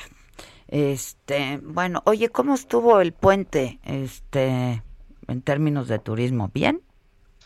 Pues mira, este, ahora sí que la, la- el, ahora sí el, el- el feeling de la actividad turística Sí, la, la lleva tiene- más sí, claro. Miguel Torruco, Sí, porque claro, yo soy la claro. parte de infraestructura. Sí, sí, sí. Nosotros hacemos, Uy, se cortó. Este, pues sí, ellos están en la parte de, pues del fomento, ¿no? Eh, Infraestructura. de la infraestructura. Infraestructura. ¿De? Infraestru- La infraestructura. Bueno, pues ya déjalo, dale las gracias, pues. Muchas gracias a Rogelio Jiménez Pons, este de Fonatur, director general de Fonatur, la infraestructura. Infraestructura. Ayer me, ayer me acordé de... ¿te Del corazón que parecía hígado o riñón o habichuela. Ah, Sí, ¿te acuerdas? Sí. Sí. ¿Qué tal que le hizo así? O sea, una pelota y deforme. Cada quien tiene el corazón de la forma Pues que sí, quiere. que sí, que puede. Ya después vimos pues que su corazón sí era grande. Y que sí, hombre, que había varios. Había, sí, sí, sí. sí. Había para dar y repartir. La multipropiedad Ah. que le llaman, ¿no? Nos era landlord de bastante. Exacto. Sí, bueno, y luego. bastante. Bueno, esto está macabrón, pero está macabrón esperanzador. ¿Qué tal esa noticia que ayer platicamos? Nace bebé con anticuerpos de COVID-19. Esa noticia sucedió en Florida y es que a una mujer enfermera la vacunaron. Y el bebé nació con, Con anticuerpos. anticuerpos. ¿Cómo se dieron cuenta? Analizaron el cordón umbilical del, de la bebé para ver si tenía anticuerpos y pues resulta que sí, que ya nace la primera bebé con anticuerpos, pero como todo con el COVID. O sea, es que, ¿qué tal es esto? Que ya te vacunaste, pero todavía te puede dar. ¿no? Bueno, como todo con este COVID es incertidumbre, no es una prueba de que los bebés y las bebés de mujeres que fueran va- fueron vacunadas durante el embarazo, pues ya no corran riesgo Claro, de padecer la enfermedad. O sea, es macabrón. Ya, ya, niño, no llores. Ya, ahí va tu mamá ahorita, niño, ya estate. Bueno, pues sí. O sea, como todo con esta enfermedad, de sí tiene anticuerpos, lo que no quiere decir que no se pueda enfermar, pero nació con anticuerpos celulares, que son los que otorgan la vacuna. Ah, mira. Pero eso está muy, muy bueno porque Pues hay muchas mujeres. Sé que está dividida ahí la, la opinión, incluso hasta entre doctores, ¿no? De, hay dos mujeres embarazadas que conozco y unos doctores les han dicho, sí, vacúnate, y otros les dicen, no, espérate, no te vacunes. Ya. Entonces, pues ahí está. En Israel sí ¿no? están vacunando a mujeres embarazadas. Y en las- Estados y en Unidos Estados también. Unidos también. Bueno, y Moderna ya empezó a hacer los ensayos y Con también ni- Pfizer con niños, con niños. Con niños. Y otra cosa, ¿te acuerdas cuando existían los rebeldes del PAN? que ni tan rebeldes y así, ¿no? Pero los rebeldes del PAN, bueno, pues ya están los rebeldes del Vaticano. Ayer, Los rebeldes del pan, pero Gil. Ajá, no, bien rebeldotes. Bien rebeldotes. bueno, pues estos estos sacerdotes sí pero Lozano. Ah, él era, ¿verdad? de los integrantes de los claro. rebeldes. Parecía grupo de rock. Bueno, más bien estudiantina, pero porque no se veían muy rebeldes. Bueno, pues ahora el Vaticano pues ya tiene unos sacerdotes que se están re- pues revelando justamente ahora que el Vaticano dijo firmado por el Papa que no van a bendecir uniones de parejas del mismo sexo, pues esta asociación de sacerdotes en Austria decidió que ellos sí van a bendecir a estos matrimonios aún que la que la Iglesia Católica no lo permita. Ellos dijeron nosotros, nosotros sí, punto. Exacto, Como tú que te revelaste. Yo me rebelé. Pues ellos también dijeron, nosotros sí, porque si una persona es creyente y ama a alguien de su mismo sexo y quiere que esa unión sea bendecida, lo vamos a hacer. ¿Y cómo ves Vaticano? Ya mandaron carta, mandaron carta también a otro grupo de sacerdotes en Alemania para que se unan y se empieza a armar al interior de la iglesia. No, pues quizás una revuelta que yo creo que no va a llegar a nada, pero hay rebeldes Está en la bien. iglesia católica y dice, está bueno. Dice Lozano que no se metan con los rebeldes, que había puro chingón. O sea, Gil, pero Lozano, pero Cordero. ¿Saben en qué ¿no? acabó los rebeldes del PAN? En un grupo de WhatsApp, yo O creo. O sea, ya solamente. En un grupo que se ha visto bastante disminuido, Sí, o ¿eh? sea, bastante disminuido. Yo, yo creo que acabó ahí en un grupo de WhatsApp que muchos ya han de tener silenciado. Oh, sí, ya, O ya nos la verdad, la verdad. sí. Eh, Adela, eres una súper mujer y respetable y con mucha experiencia y te admiramos mucho. Y Maca es súper buena onda. Saludos, Katy y Brenda. Muchas gracias. Para que no digan que no leemos el WhatsApp. ya viste, No, ya sí. ¿Qué acá, más? ¿Y no hay audios? Ay, hace mucho Es que manden audios porque... Nuestros amigos de Guerrero y hasta de Acapulco Oye, y la nos- Golden y todo eso. Él ya no nos ha escrito, ¿eh? Nuestro amigo. Se habrá la- quedado en un viaje. ¿De cuatro días? Ay, no, cuatro pues lleva días más, por ¿no? comer un pastelito. Sí, no manches. No, no, no, Adela, no, Maca, no. no, Maca. ¿Lo viste ayer? Ay, no, ayer no Yo lo tampoco, vi. la no lo verdad vi. se me complica. Me quedé atrapada viendo una babosada en Netflix, la verdad. ¿Qué? O sea, se llama este Happiest Season. Y esta es una idiotez. Es una idiotez la Oye, verdad. me recomendaron mucho la de lo- la, la película chilena, ¿eh? La de los topos. No, no, no, y creo que sí está en los Oscars. No, ¿eh? no, es que que ayer vi una lista de dónde ver las que estaban nominadas y estaba el agente topo, eh, pero es buenísima, es entrañable, la verdad. Bueno, pues nada, antes de que nos corte aquí el Quique, que ya cree que las trae todas Uh, con la él, Macarela. ¿no? Es que le diste poder. De Le te di poder. Si no vienes. Tampoco te extrañamos tanto, Quique. Esto no, no es para tanto, Quique. Volvemos luego de un... Ay, mírala. Uy, estoy recibiendo...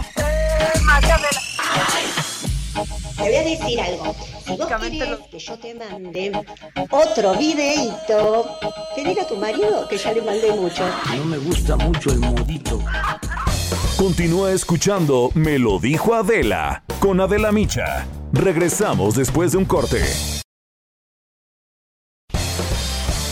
Regresamos con más de Me lo dijo Adela por Heraldo Radio.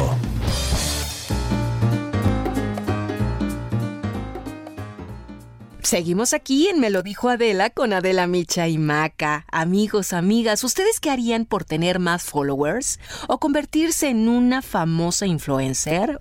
Bueno, pues Ludwika Paleta y Regina Blandón, ¿qué creen? Se enredan en una divertida guerra digital para descubrir que no hay nada más valioso una verdadera amistad, ¿o no? Bueno, pues hashtag amiga date cuenta, dale like y no se pierdan esa divertida historia Guerra de Likes. Así es que los invitamos a que vayan ahora, solo en Amazon Prime Video. Regresamos con ustedes, Adela Micha y Maca. Esto es Me lo dijo Adela. Con Adela Micha. Escríbenos vía WhatsApp al 554905 9445.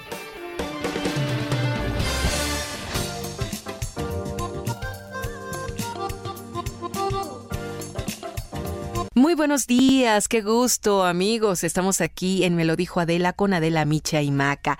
Y les voy a platicar algo muy interesante. Fíjense bien que el 2020 fue un ciclo de retos y esfuerzos obligados por la pandemia de COVID-19 a un confinamiento obligatorio en todo el mundo.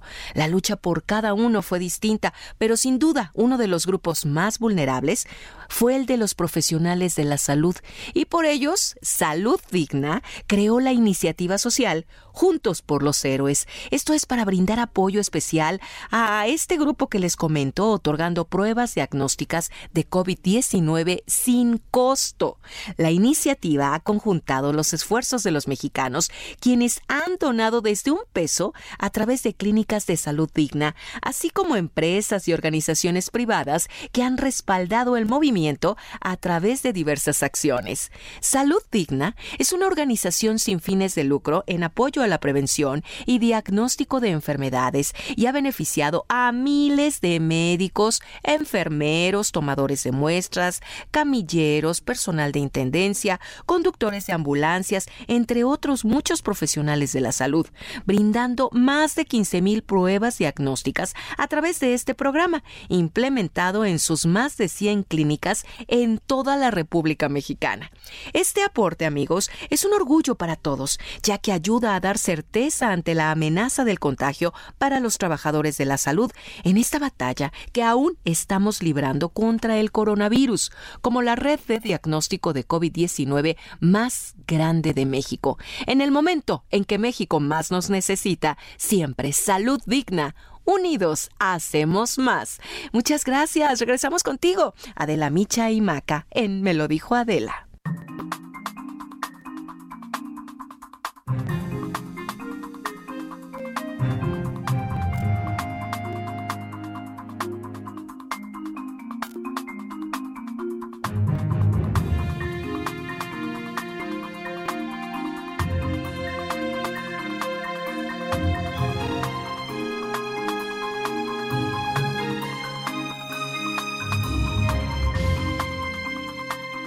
Ya estamos de regreso, son, ¿qué? 11.34. Disfrútenme porque ya me voy. ¿eh? Ya siento Disfrútenme porque yo me les voy ya. Nos vemos. Pero espérense. Sí, ¿por qué? Porque esto dura- durará muy poco tiempo. Esta Bueno, tenemos en la línea a Juan Pablo Delgado. Él es eh, aspirante por Movimiento Ciudadano eh, a eh, la presidencia municipal de León. Eh, y me ponen aquí, cuidado en no hablar de campañas, porque entonces son actos anticipados de campaña. Pero bueno, que nos cuenten, este, porque estamos en tiempos de intercampaña, ¿no? Este, Juan Pablo, ¿cómo estás? Buen día. Hola Adela, mucho gusto en saludarte. Saludos también a Mac en el estudio. Aquí anda. Hola, hola, ¿cómo estás? Oye, Muchas- este, pues es que decían, no, a políticos ya no entrevistes. Tú no eres, pol- es decir, profesional, ¿no? ¿O sí? No, no soy político de formación. En Ajá. realidad soy una persona que se ha dedicado a la defensa de los derechos humanos.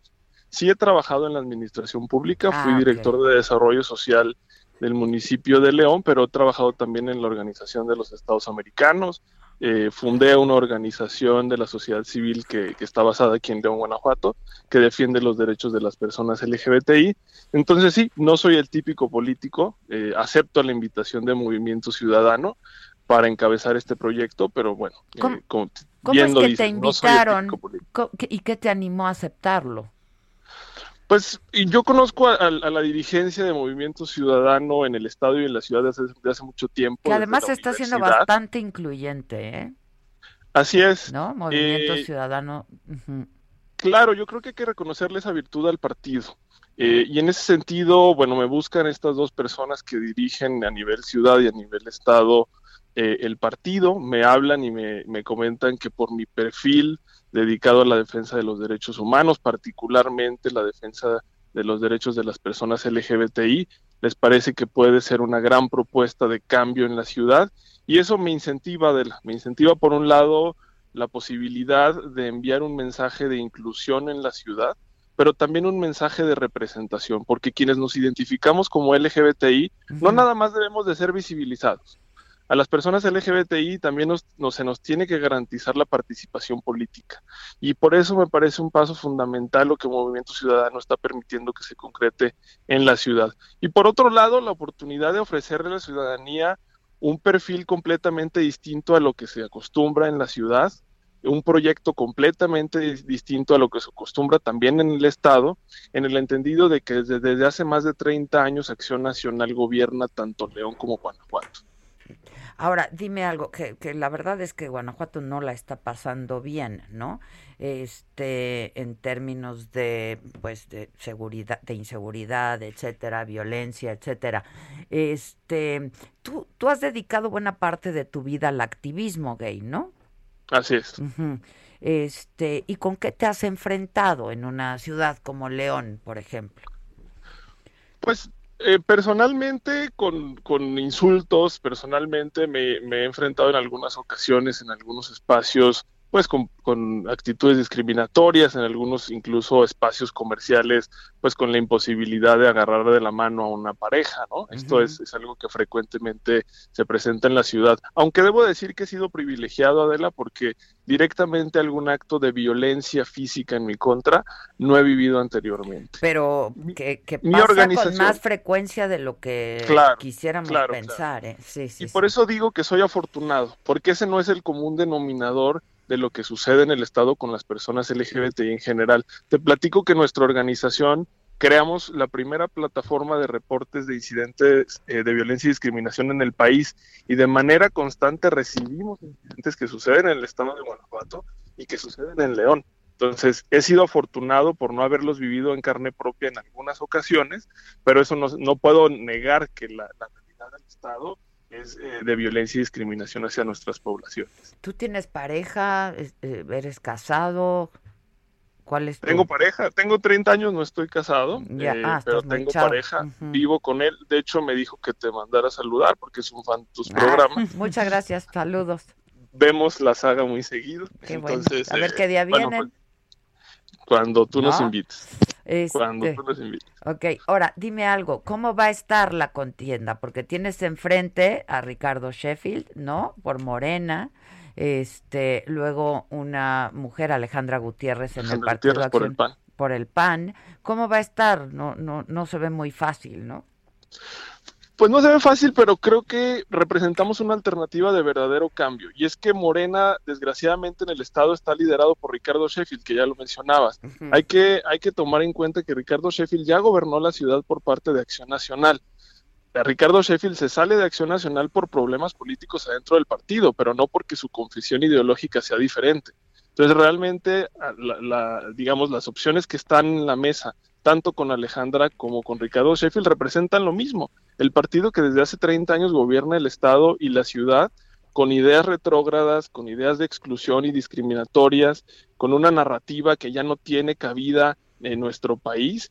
Y nuestra alternativa de proyecto eh, ofrece una cara fresca, ofrece un conjunto de personas que las presentaremos en el momento en que se oficialice la candidatura, que no nada más somos LGBTI, es decir, si hay representación de mujeres lesbianas, de mujeres trans, pero también hay perfiles de personas empresarias, personas abogadas y de diferentes profesiones que tienen ganas de ofrecerle una alternativa a la ciudad. Y ojo, que tenemos esto que subrayabas al principio, trayectoria hacia atrás no es que nos hayamos formado adentro de los partidos políticos y hayamos trabajado en la administración pública toda nuestra vida, al revés. Tenemos un montón de historias que contar y que ahora las queremos traducir en una, nueva historia que podamos escribir como ciudad que supongo que de eso no tenemos eh, permitido hablar en este momento, ¿no? Exactamente. si eh, quieres, en, un par de semanas volvemos a hablar y con, me va a dar mucho gusto. de ciudad. Ya estás. Oye, y este y pues sí, eh, no, no, no podemos estar hablando de eso, pero supongo que va a ser parte de la agenda eh, y de tu propuesta, pues la inclusión. ¿No? Por supuesto, y la inclusión en sentido amplio, Adela. Vamos a hablar, por supuesto, de la inclusión de las personas LGBTI, porque el Estado y la ciudad se mantienen como espacios en donde no hay acciones de gobierno que nos mencionen. Yo he hecho ejercicios en nuestra organización, incluso para preguntarle al gobierno municipal de León y del Estado qué acciones nos toman en cuenta y la realidad es que son nulas. Eh, pero al mismo tiempo presentaremos un plan de acción que incluya a las diferentes poblaciones que también viven en desventaja y situaciones de vulneración de derechos eh, históricamente, pues por esta misma narrativa del PAN que, es bastante anacrónica y que queremos, por supuesto, eh, quitar de la mesa. Y además mencionarte algo que me parece muy importante. En estos últimos días, a partir del lunes que publiqué mi carta de aceptación, he recibido una cantidad de mensajes que me han emocionado mucho de personas que sí son parte de la comunidad, pero también de personas heterosexuales y cisgénero, que a lo mejor yo no veía hace 15 años, Adela. Y me escriben hoy diciéndome, qué bueno que vas a ser candidato, cuenta con, con mi apoyo, yo te ofrezco platicar con diferentes personas para que les convenzas y eso me incentiva porque creo que entonces que esa percepción de que la, la ciudadanía en León y en Guanajuato es conservadora probablemente sea errónea. En realidad yo lo, yo lo que creo es que el poder político de Guanajuato es conservador. y es y entonces el hecho de que desde el gobierno se envíen estos mensajes de no garantizar derechos, claro, fortalecen a las personas que sí tienen esa misma ideología, pero para nada representan a la ciudadanía en general. Entonces yo creo que es momento de presentar esta alternativa de, ciudad moderna, de ciudad diferente, y, creo que tendremos la oportunidad de invitar a que participen con nosotras muchas otras personas que antes no les interesó la política, porque veían que no había una alternativa de cambio verdadero y creo que hoy la verán. Y no son palabras, me parece que en Guanajuato una candidatura abiertamente gay, con una, con una propuesta de agenda que no sea lo que se presenta usualmente desde la oposición, verdaderamente puede emocionar a la ciudad para que haya un cambio. Bien, pues mucha suerte, te deseo mucho éxito y estemos en contacto. Este, eh, ¿militas en Movimiento Ciudadano? No, te vas a... Ni, ni, pretendo hacerlo, porque ni siquiera fue una condicionante. Ni a ningún partido.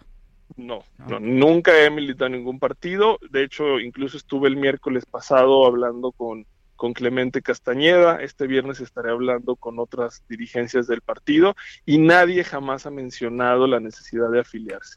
En realidad siempre se ha hecho esta invitación desde la trayectoria que tengo en el Estado a nivel nacional y a nivel regional en materia de defensa de los derechos humanos y eso me hizo que yo aceptara esta invitación. Pues buena suerte, estaremos Muchísimas en contacto. gracias, nombre, Adela, al contrario, saludos Suerte. a tu Saludos a pareja. Maca. De nombre, ¿cuál es el nombre? de tu- Francisco. Francisco, saludos desde aquí. Mucha suerte. Y el día que nos invites, Ya, platicamos pronto. para presentar la propuesta de ciudad. Buenísimo, nos Que estés ponemos muy de bien. Gracias.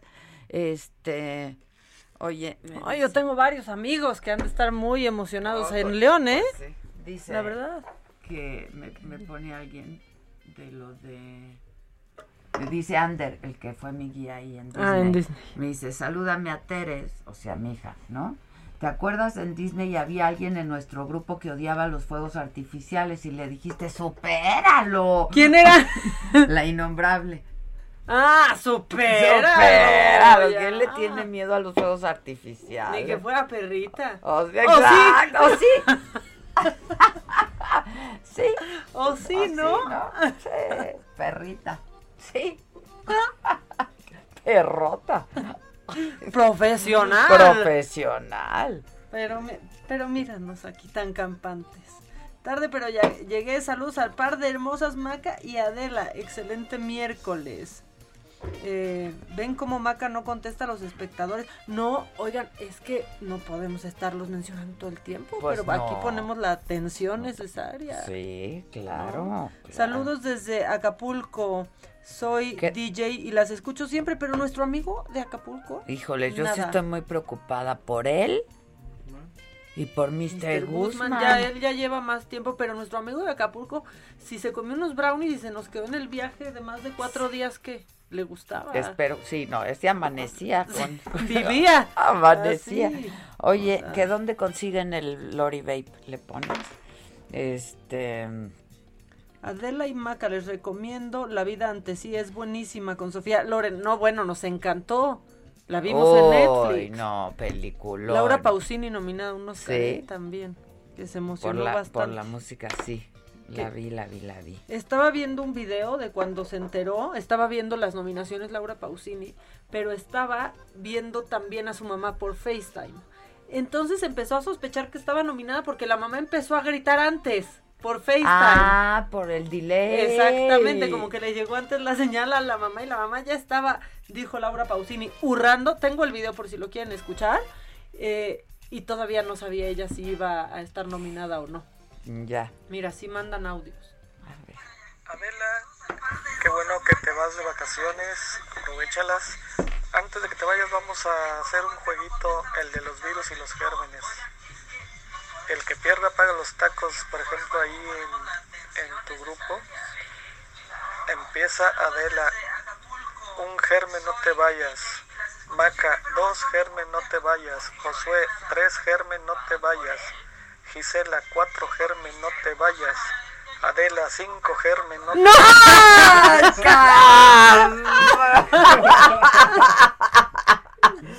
Vamos a jugar. Vamos a jugar. ¿Qué? Híjole, y Josué ya sabía que ahí venía, ¿eh? Y nos Josué hacía, ya nos decía, hacía. híjole, híjole, ya sabía. Ay, ay, ay. Y yo decía, Qué diversión. Amo a la gente. ¿Para dónde van con esto? Hola, mis fregonas, son las mejores, las quiero mucho. Adela, felices vacaciones, diviértete mucho y disfruta, te lo mereces. Sí, la verdad sí me lo merezco. Tengo un año y medio. ¿Cuánto? Y espérate. Yes, Sí, espérate. Andreita de la Garza nos invitó un veneno. Este. Que, ¿Quién le va a gritar a Gisela que no esté fregando cuando no, No, esté? Tú no, no sabes que me tienen el ringtone. O sea, cada vez que suene su teléfono. Cada vez que suene. Luego le mando mensajes 3 de la mañana, 4 de la mañana. Pero no para que se despierte, sino para que Pa' que cuando lo vea. despierte. Sí. Yo los veo cuando me paro a hacer pipí a las 4 Ajá, de la sí. mañana. Es que y si no se me olvida, porque mando instrucción, se me olvida. No, como yo el otro día me desperté en la madrugada con una idea buenísima.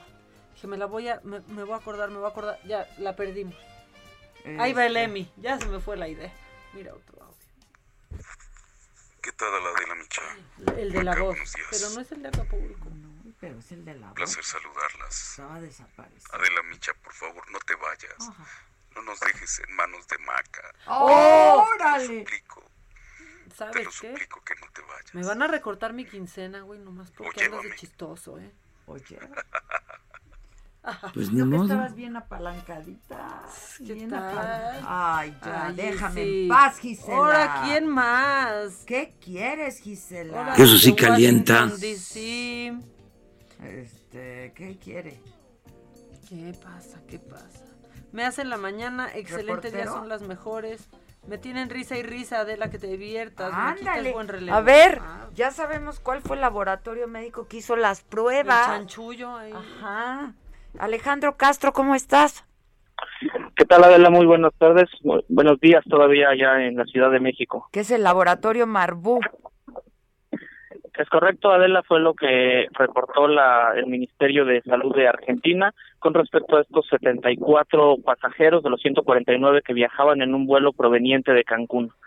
Eh, como se mencionaba, bueno, fue un viaje de estudiantes de fin de curso y presentaron síntomas hasta que regresaron al suelo argentino. Los viajeros que ya hay que recordar eh, tienen que realizarse una prueba de PCR negativa antes de, bueno, dentro de las 72 horas previas a su vuelo de regreso. Los jóvenes realizaron la prueba el pasado 4 de febrero antes de regresar a Buenos Aires. Eh, esta prueba resultó negativa. Sin embargo, pues eh, eso levantó sospechas de irregularidades en el laboratorio. El martes, la Comisión Federal para la Protección de Riesgos Sanitarios en Quintana Roo dio a conocer que temporalmente las actividades de este laboratorio Marbut Especialistas Médicos fueron suspendidas. Eh, importante mencionar que dicho laboratorio no se encuentra entre los centros autorizados por COFEPRIS para la realización de pruebas. En tanto, la Confederación Patronal de la República Mexicana en el Estado alertó sobre la presencia de laboratorios patitos, mismos que han sido puestos sobre la mesa con la Secretaría de Salud Estatal. Entonces, lo cerraron. El laboratorio, Está- perdón. Está en una suspensión provisional. Ya, ya. Este, bueno, pues este, por lo menos ya sabemos cuál fue el laboratorio y se los vendieron a estos turistas como parte del paquete, ¿no? Mm, No sabría confirmarte eso, Adela, toda vez que no todos los turistas adquieren el, El paquete. adquieren la prueba PCR con el paquete. Ya. Sin embargo, eh, bueno, hay en este momento se realizan alrededor de 13.000 pruebas diarias en Quintana Roo. Hay muchos laboratorios haciendo este tipo de, de pruebas, dadas las necesidades de los turistas. Y bueno, pues esto fue lo que sucedió con este laboratorio en específico y sobre lo que alerta Coparmex de más laboratorios Patito. Ya. Bueno, eh, pues muchas gracias. Gracias por el reporte. Buen día. Pues sí, muchos laboratorios patito, este, más vale. ¿Cuánto está costando una prueba de antígenos? Tre- 300 pesos, ¿no? Sí, más o hay menos. desde 300 pesos. Más vale, hasta ¿no? 900 las La caras. verdad. Las caras, pero Ah. en el en el aeropuerto no sé en cuánto estén. A ver si pudi- ahorita voy a investigar en cuánto están en el Ya. en el aeropuerto. Son las mejores, me hacen la mañana, la semana y el mes desde que comenzó la pandemia. Ay, qué bonito. Muchas gracias a ustedes, a mí también. Yo que soy una grinch y una hater y no soporto a la gente, a ustedes los amo. Sí, cierto. ¿Cómo te lo explico? Sí, es, sí, es mucho amor. Es mucho Sí, amor. mucho amor, Y es yo mucho no amor. quiero a la gente. A mí Es no me cae. No, ¿qué Este. dices? ¿Qué dices? ¿Qué estás diciendo? Son lo máximo, amigas. Las escucho diario, son mi inspiración de mujeres empoderadas. Que me va a extrañar Gatel. ¿El talugo o quién? ¿El talugo? Mira, te va a extrañar, pero entiende que quieras vacaciones, pues él también se Óyeme. fue. sea, solo que tú no estás a cargo, ¿no? Cipolite, ¿o a dónde fue? A Cipolite, Cipolite, ¿no? a Cipolite. Oye, este, que si vuelves a poner el audio del germen 1 y 2 y 3. Hijo, se pasaron, ¿eh? O sea, pero bueno, pues aquí va. Este. Adela, qué bueno que te vas de vacaciones, aprovechalas. Antes de que te vayas vamos a hacer un jueguito, el Qué, de los virus qué didáctico, qué bárbaro. El que pierda paga los tacos, por ejemplo, ahí en, en tu grupo. Empieza Adela. Un germen, no te vayas. Maca, dos germen, no te vayas. Josué, tres germen, no te vayas. Gisela, cuatro germen, no te vayas. Adela, cinco germen, no te vayas. Y así sucesivamente. Está muy chistoso. Ay, ay, Ya van a andar queriendo jugar. Oye, dice Claudia que no le hago caso y que veamos la serie Peaky Blinders, que está muy buena y que nos las estamos perdiendo. ya me la recomendaron ¿Dónde también. está? En Netflix. Ah, pues ahorita- Según yo es Netflix. Ahorita bajo un capitulín. Ya están. Pues yo ya me voy, ahí se ven, hijos, pónganse a chambear, ahí les encargo el changarro. Este, cuídense mucho, pórtense bien, usen cubrebocas. para todo el tocho, morocho. Este, ¿qué más otra recomendación les puedo dar? Eh, que- Extrañenme. Pues esa es la, la número uno. Así, así será. Que a mí sí me gusta que me extrañen, ¿eh? A Sí. mí cuando me dicen en la oficina, no, no te vamos a molestar, no, no, no, sí ¡Moléstenme! moléstenme. A mí no me dejen de hablar y de mandar cosas. no, O sea, no, le dices, no, no te preocupes, todo bien. ¡Ah, todo bien! Sin mí todo bien. No, no, sea, no. Y no ha habido nada, de verdad, nada. Ah, chingao. Yo sí te voy a molestar y a tosigar con bitmojis principalmente. Ay, sí, bitmojis. Bueno, pues gracias, tengan un buen día. Este, y nos nada, nos escuchamos la próxima semana. Cuídense. Yo ya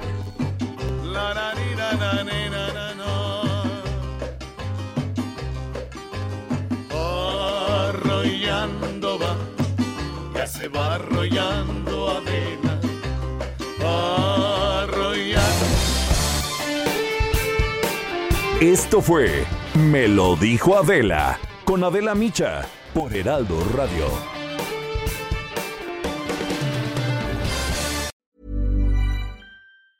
Planning for your next trip? Elevate your travel style with Quince. Quince has all the jet setting essentials you'll want for your next getaway, like European linen, premium luggage options, buttery soft Italian leather bags, and so much more. And it's all priced at 50 to 80% less than similar brands. Plus, Quince only works with factories that use safe and ethical manufacturing practices. Pack your bags with high-quality essentials you'll be wearing for vacations to come with Quince. Go to quince.com slash trip for free shipping and 365-day returns.